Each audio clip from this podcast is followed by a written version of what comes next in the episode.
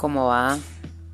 Hoy quería hablar y explayar un poco, sin tanto guion, sino más improvisado, que vaya saliendo a medida que voy sacando el tema, pero el tema puntual que me gustaría hablar son las relaciones de hoy, ¿no? Para, para la gente que está soltera. Mucha comunicación por WhatsApp, demasiada diría yo. Las herramientas son algo que, uno usa para tal fin. El WhatsApp me parece que es para, para comunicarse. Pero hace un tiempo que veo que se usa como para.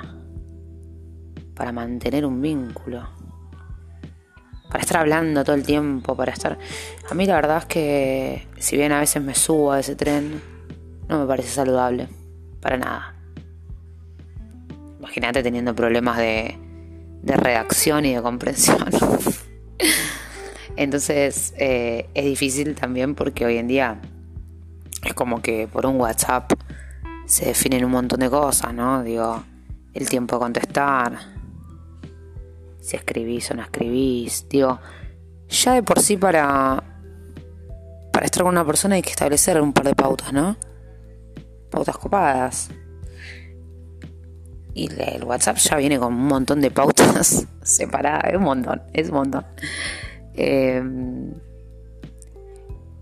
volviendo al tema, el WhatsApp me parece así como una. Realmente una complicación, ¿eh? Digo, es una herramienta que a veces se usa mal. Como herramienta es excelente. Pero digo, como muchas otras cosas, hay que, tratar de darles un buen uso, ¿no? Y creo que uno cuando está conociendo a alguien. Eh, nada, se, deja llevar por esto de, de la inmediatez y de querer hablar todo el tiempo. Y bueno, yo creo que ahí hacemos cagadas.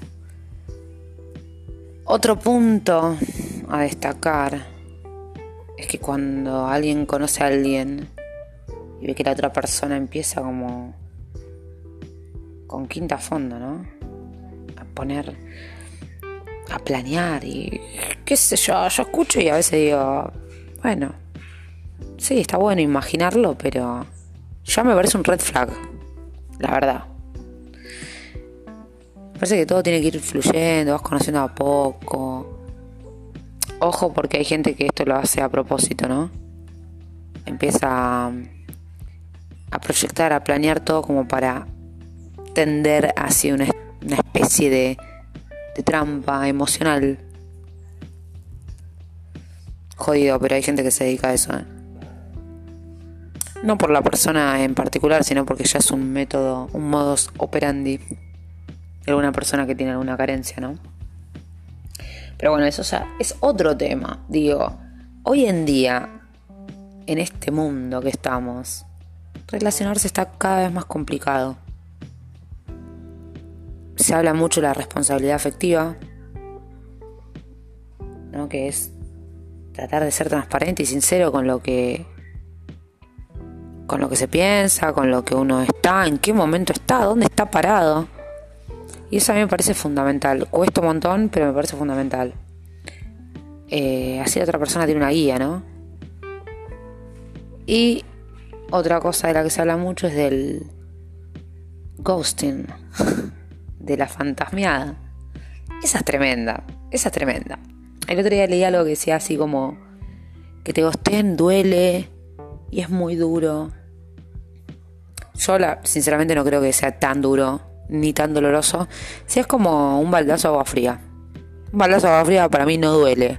Pero es como... Ah, ah, me sorprendí. Eh, no sé si me lo esperaba. O sí me lo esperaba, pero bueno, cuando lo sentí, no sé me, me tiré un escalofrío. Pero no, lejos de ser doloroso. Al menos para mí, ¿eh? Entiendo que hay personas que, que realmente sufren esto. Y la verdad es que, o sea, me parece innecesario. Es como que el gosteo es algo así como, bueno, eh, te dejo hablar para que te des cuenta que, que en realidad todo lo que hablamos, todo lo que dijimos y todo lo que pasó, fuese mucho o poco, eh, ya no va a pasar, se terminó. No sé, me parece que, que es al pedo. Como que ponele unas palabras a la otra persona, decirle que no sé. La verdad, justamente hablando de la transparencia, decirle, che, la verdad es que hubieron un par de cositas que no me gustaron, no son las que quiero en mi vida, así que te deseo mucha suerte. Que estés muy bien, no sé, lo que quieras, dibujala con transparencia. Pero gostear, algo que se ponga de moda, que sea tipo tan... Y esto lo hacen todas las edades, ¿eh? No hay edad para el gosteo. Entonces, creo que, que justamente lo que le está pasando al mundo también es la falta de comunicación. Y la falta de comunicación eh, destruye o obstaculiza un obstáculo a, algo que puede ser copado.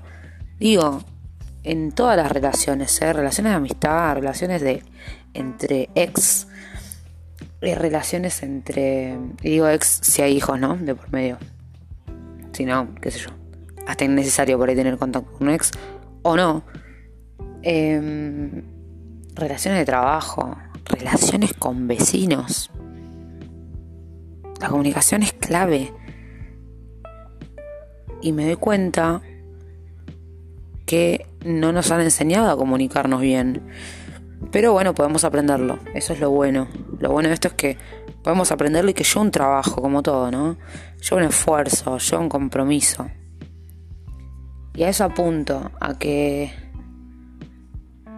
nos comprometamos con nosotros mismos a comunicarnos mejor. Después obviamente nos vamos a cruzar con personas que, que no sepan comunicarse, que tengan, no sé, que estén cerrados a esta forma. Y bueno, y uno los va a detectar fácil. Porque cuando uno también se pone en el compromiso de trabajar en algo propio, en algo que, que quiere mejorar, cuando lo ve en otro lado, lo ve medio espejado y dice, no, esto no. No sé si hay conclusiones o no, pero creo que siempre es la misma, trabajar en uno mismo para mejorar las relaciones, las relaciones en general.